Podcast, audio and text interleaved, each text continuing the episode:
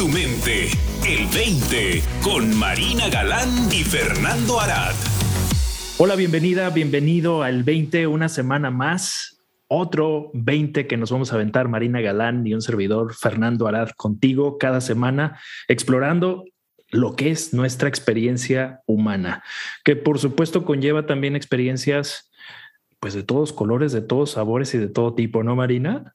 ¿Cómo estás? Popurrí, el popurrí absoluto. Muy bien, Fernando. Gracias. Gracias por estar aquí. Gracias por estar escuchando. Así es, gracias. Pues bueno, la semana pasada, gracias por cierto, Marina, que tuviste eh, la gentileza de entrevistarme para que me conocieran un poquito más. Y como siempre, pues aquí nos ventaneamos, ¿verdad? Y, y pues me ventaneé hablando un poquito de mis inseguridades y hoy justamente queremos hablar de, de lo que es la seguridad para los seres humanos y de dónde surgen y qué son las inseguridades. Así es de que segura, segura, seguro, seguro.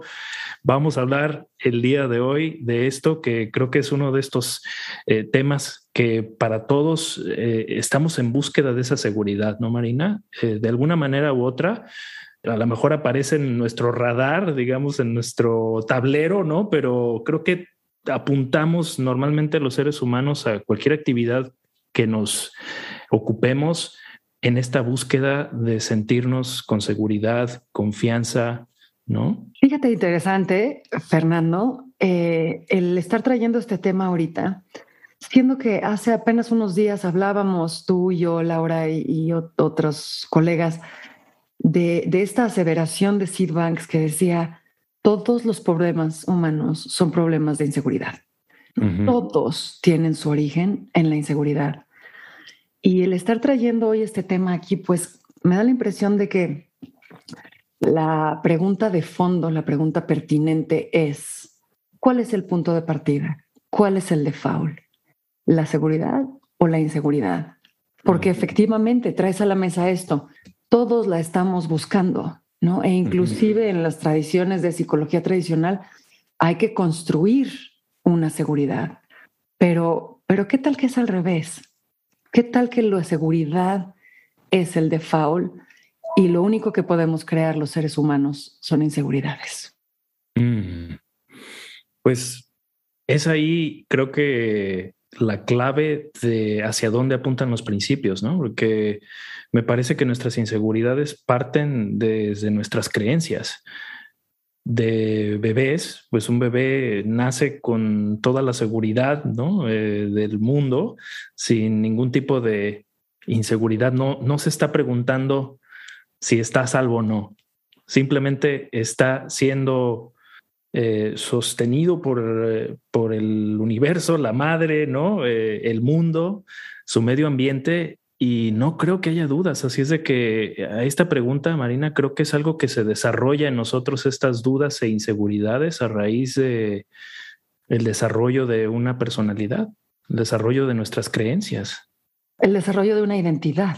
¿no? Sí. O sea, esto que mencionas de los bebés, ¿no? Que, que viven sostenidos por la, la gracia, por, la, por el universo, por la sabiduría absoluta, no o sea, creo que tenemos que apuntar al hecho de que los bebés no tienen pensamiento acerca de la vida y no tienen pensamiento acerca de sí mismos, no, uh -huh. no, no, tienen una creencia acerca de sí mismos.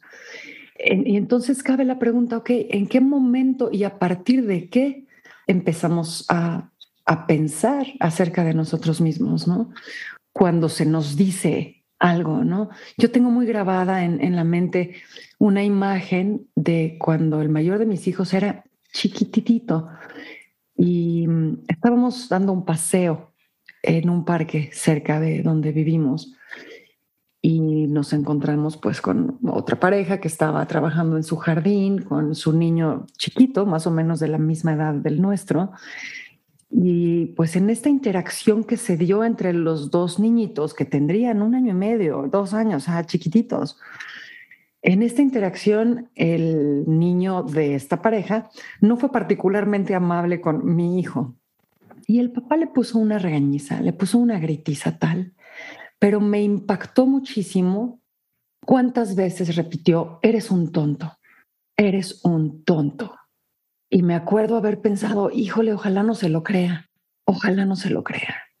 Y entonces nada más son los posibles pensamientos que nosotros podemos generar acerca de nosotros mismos, sino aquello que nos es reflejado por nuestro círculo inmediato en el mundo en el que estamos desarrollándonos y la posibilidad de que nos la creamos, ¿no, Fernando? Sí, sí, sí, fíjate que, que definitivamente creo que estás dando en el clavo de la raíz de nuestras inseguridades. Eh, definitivamente aparecen en nuestra edad temprana de desarrollo y de crecimiento. Ahora que mencionas esta anécdota marina, pues pienso, por ejemplo, las experiencias que creo que todos tenemos en común en la escuela, ¿no? De, de reprobar algún examen o de vernos en esta continua experiencia de intentar comprobar que sabemos, por ejemplo, ¿no? Y por supuesto incluye esta experiencia el estar comparándonos con los demás, ¿no? Si, si pasé, si no pasó, eh, mi compañero, pasé yo, no pasé yo, este, creo que también esas experiencias o la competencia en un deporte, ¿no? Que pues es parte también de, la forma en la que crecemos y nos desarrollamos en ese ámbito también, donde o la hacemos o no la hacemos para el equipo, ¿no? O me escogen o no me escogen para, para inclusive para las cascaritas, ¿no? Y creo que puede surgir de ahí. Sí, sí, yo me acuerdo de, niño, por ejemplo, pues no, era de los más hábiles para jugar el fútbol, ¿no? Por ejemplo, entonces no era de los que a los que escogían luego, luego era de los últimos. Bueno, pues ya ni modo, ¿no? Me, toca Fernando en el equipo, ¿no? Y bueno, pues ahí se generan ciertas inseguridades, por ejemplo, para mí en particular en esa en esa área, ¿no? En el deporte, que no fue necesariamente mi pues mi área más de, de mayor fortaleza, ¿no? Y hasta la fecha te puedo decir que, bueno, quizá acarreo ciertas inseguridades en ese sentido, ¿no? En cuestiones físicas, nunca me, nunca me he sentido yo con toda la confianza completa de que tengo las capacidades para desarrollarme bien en ese, en ese aspecto. Sí, o, de ser escogido, ¿no? La necesidad de ser escogido, ¿no? De ser También. claro. Sí. Cuando no lo somos, las implicaciones que puede tener, ¿no? Dentro de nuestro pensamiento y nuestras creencias acerca de nosotros mismos.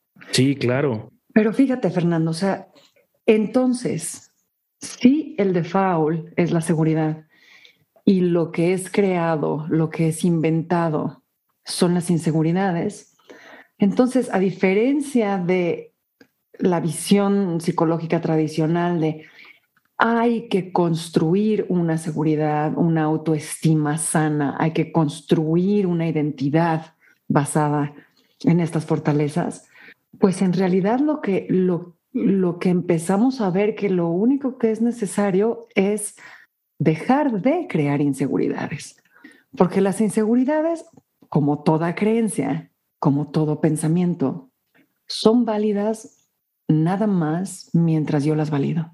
Y en el momento en el que dejo de perpetuarlas, en el que dejo de validarlas, pues se esfuman, ¿no? Dejan de existir. Y uno puede decir, bueno, ¿cómo? ¿No? ¿Cómo le hago? ¿Cómo dejo de perpetuar esta, este pensamiento, esta creencia acerca de mí mismo? Y lo que se me ocurre, Fernando, es un poquito alrededor de, podemos desarrollar una sospecha, alrededor de nuestro pensamiento personal acerca de nosotros mismos. Podemos desarrollar una sospecha y como que nada más preguntarnos, ¿será? Y si no, ¿qué tal que no? Si hoy no me la creo, ¿qué podría suceder? ¿Qué sería posible? ¿No? Y esa pequeña duda ya como que agrieta la creencia, ¿no? Y permite que entre un poquito de luz y puede permitir que entre quizás otra posibilidad otra posibilidad de experiencia en nuestra vida. Sí, creo que fácilmente nos vemos atrapados en esta creencia de soy bueno para esto o no soy bueno para esto y desde ahí vivir nuestra vida ya ni siquiera realmente teniendo esos pensamientos en mente, ¿no? Simplemente es ya como una costumbre para nosotros el vernos de cierta forma que nos limita a abrirnos a posibilidades de hacer algo que realmente ni siquiera nos hemos atrevido a ver si nuestra creencia al respecto es real o no, algunas limitaciones, ¿no? Por ejemplo, si no, no me he atrevido a cantar en público y fue porque quizá en algún momento me pensé no capaz de hacerlo. Y ya no me lo pregunto, simplemente ni siquiera me atrevo a, a levantar la mano y decir yo canto, ¿no? E, entonces esto que mencionas me parece que sí es interesante empezar a explorar si realmente es el caso, ¿no? Si realmente no tengo la capacidad para cantar o hablar en público, realmente me he atrevido a hacerlo y qué sucede si me cuestiono, qué tal que sí y me aviento, ¿no? Sí, y tampoco tiene que ser algo fijo, ¿no? O sea, porque qué tal que hoy no me da miedo, qué tal que hoy no me pone nervioso. O qué tal que a pesar de estar nervioso puedo hacerlo, ¿no? Exacto. hay, muchas posibilidades cuando se abre esa pequeña grieta. Sí. ¿no? Me haces recordar ahorita este experimento que, que también hemos hablado de él, de cuando le preguntas a niños chiquitos, ¿no? ¿Quién sabe dibujar? Todos levantan la mano. ¿Y quién sabe cantar? Ah. Todos levantan la mano. ¿Y quién es bueno en fútbol? Y todos levantan la mano, ¿no? ¿Y quién podría escribir un poema? Todos levantan la mano. Y conforme van creciendo, cada vez menos manos se levantan. Y entonces, esto apunta no necesariamente a nuestras capacidades, sino a cómo nos limitamos nuestra experiencia de vida, empezando por cómo nos pensamos a nosotros mismos. Claro, sí, yo creo que va ligada del juicio, ¿no? Porque creo que de niños eh, estamos simplemente experimentándonos libre y abiertamente y no necesariamente tenemos un juicio hacia nuestras propias capacidades o lo que queremos hacer, ¿no? Pero creo que conforme vamos creciendo, no solamente cuestionamos si tenemos la capacidad o no, sino que también hay un juicio que está de la mano a eso, ¿no? Por ejemplo, si no quiero hacer el ridículo, por eso no me atrevo a cantar, ¿no? No necesariamente porque al final de cuentas, ¿qué importa si canto bien o no? Pero ese juicio ya sobre mi persona o que creo que voy a ser juzgado por los demás, creo que genera también la experiencia de inseguridad. Completamente. Y no nada más genera la experiencia de inseguridad, sino que nos roba el gozo. Nos roba el gozo de la experiencia, ¿no? O sea, yo me acuerdo hace unos años, Fernando, y fue incluso antes de haber encontrado los principios y haber iniciado mi camino en ellos, me di cuenta de cómo disfrutaba yo cantar, ¿no? A pesar de que pensaba que no lo hacía bien. Mm. Y un día decidí que no me iba a detener en hacerlo, nada más por no quitarme el gozo de hacerlo, ¿no? Y darme la posibilidad de... Y me acuerdo haber tenido ese pensamiento, ¿cuántas otras cosas dejo de hacer porque creo que lo hago mal, que podrían llenar mi vida de gozo, de disfrute, de deleite, ¿no? Y creo que en ese sentido los niños chiquitos, pues no realmente se están cuestionando si pueden o no escribir un poema o si pueden o no dibujar bien, ¿no? Pueden dibujar, punto. No hay un juicio sobre ello. Sí, ese es el autojuicio, digamos, ¿no? Y también yo creo que de adultos tenemos mucha conciencia del posible juicio de los demás hacia nosotros, ¿no? Y creo que una de las cosas que nos empiezan a aclarar eso es, es ver que eh, la experiencia de juicio es una experiencia completamente arbitraria, ¿no? No podemos limitar nuestra vida pensando en qué pensará la persona que está enfrente de mí, porque ni siquiera ellos tienen la capacidad de que no se les aparezca ese juicio, por ejemplo, ¿no?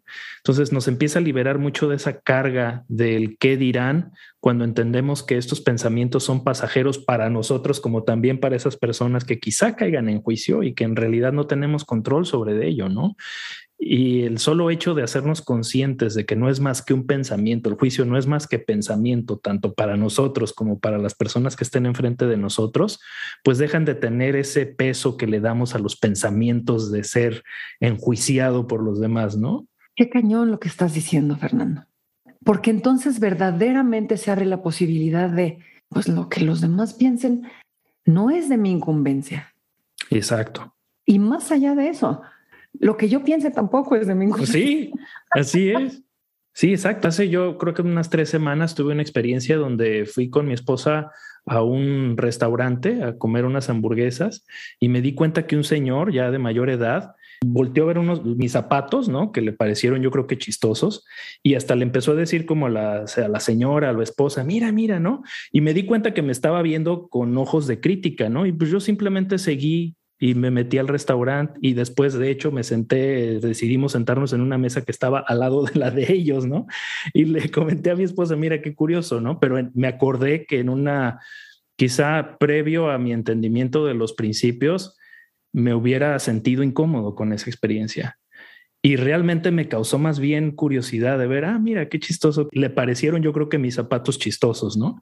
Le serví para divertirse un rato y mi experiencia de ello fue completamente diferente a lo que creo que hubiera sido si no tuviera este entendimiento porque me hubiera seguramente sentido muy incómodo con esa experiencia y, no sé qué más se me hubiera ocurrido hacer ahí, ¿no? Pero en esta situación simplemente lo tomé como, ah, mira, pues ese fue lo que a él se le ocurrió y le parecieron curiosos ok, no pasa nada. Mucho más ligero, ¿sí? Ninguna necesidad de tomárselo en serio. Creo que eso, ¿no? ¿Cómo nos tomamos tan en serio?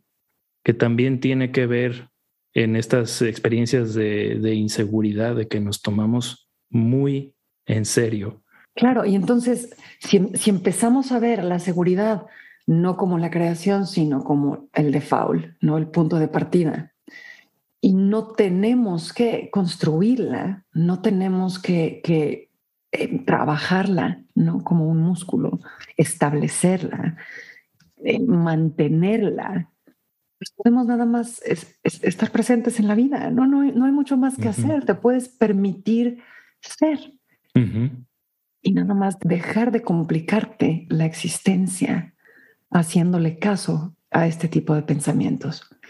Y entonces la seguridad se convierte nada más en lo que eres, ni más ni menos. Entonces no es pensar bien de ti, sino dejar de pensar mal de ti o no hacer caso a los pensamientos negativos que tienes sobre ti.